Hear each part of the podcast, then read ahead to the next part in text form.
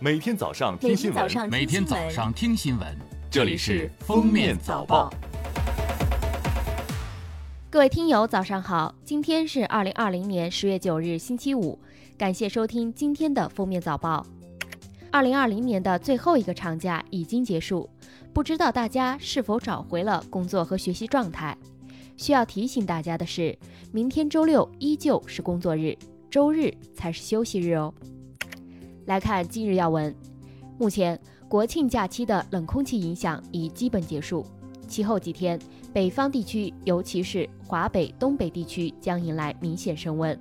南方地区气温有所回升，但回升缓慢，与历史同期相比还是维持偏低状态。阴雨天气有所缓和，主要集中在西南地区江淮、江南一带，以多云到阴天为主。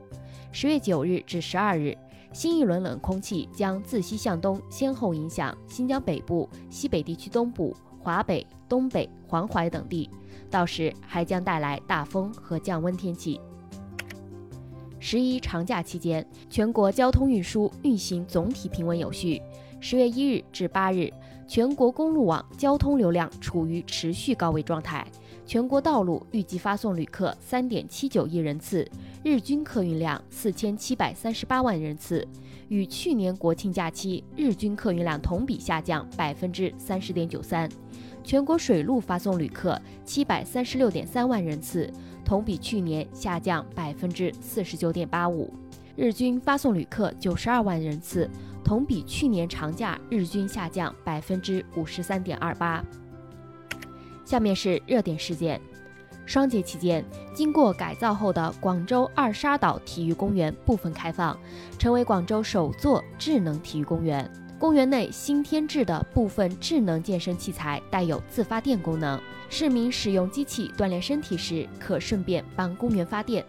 等到功能完善，市民用手机扫一扫，还可获悉各地健身爱好者使用同一厂家同款器械时的健身成绩，在虚拟时空中开展体育竞赛。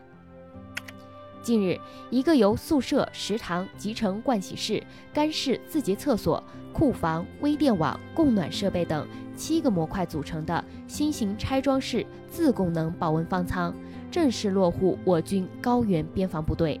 主要用于高原高寒海岛地域边海防部队以及驻训和临时部署部队使用。该保温方舱可在零下五十五摄氏度。海拔五千五百米区域正常作业，室外零下四十摄氏度条件下，可保障室内温度高于十五摄氏度。广东省汕尾市陆河县八日通报称，当天十时五十分许，陆河县水淳镇一在建工地天面构架浇筑时模板支撑发生坍塌事故，事故造成九人伤亡，其中七人抢救无效死亡，一人重伤，一人轻伤。目前，事故后续处置及调查工作正在进行中。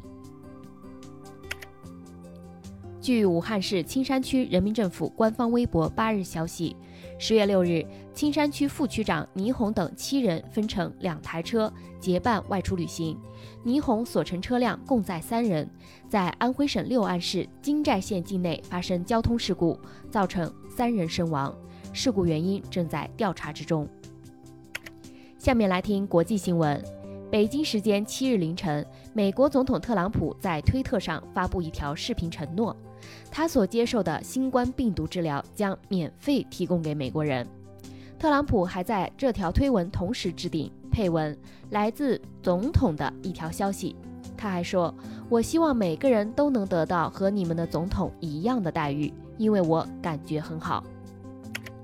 据日媒当地时间周四报道称，日本政府计划在下个月取消对中国和其他十一个国家和地区的旅行禁令。日媒称，除中国以外，其他十一个国家和地区还包括中国台湾、澳大利亚、新西兰、新加坡、韩国、越南和马来西亚。目前，日本政府已对一百五十九个国家和地区发行了旅行禁令。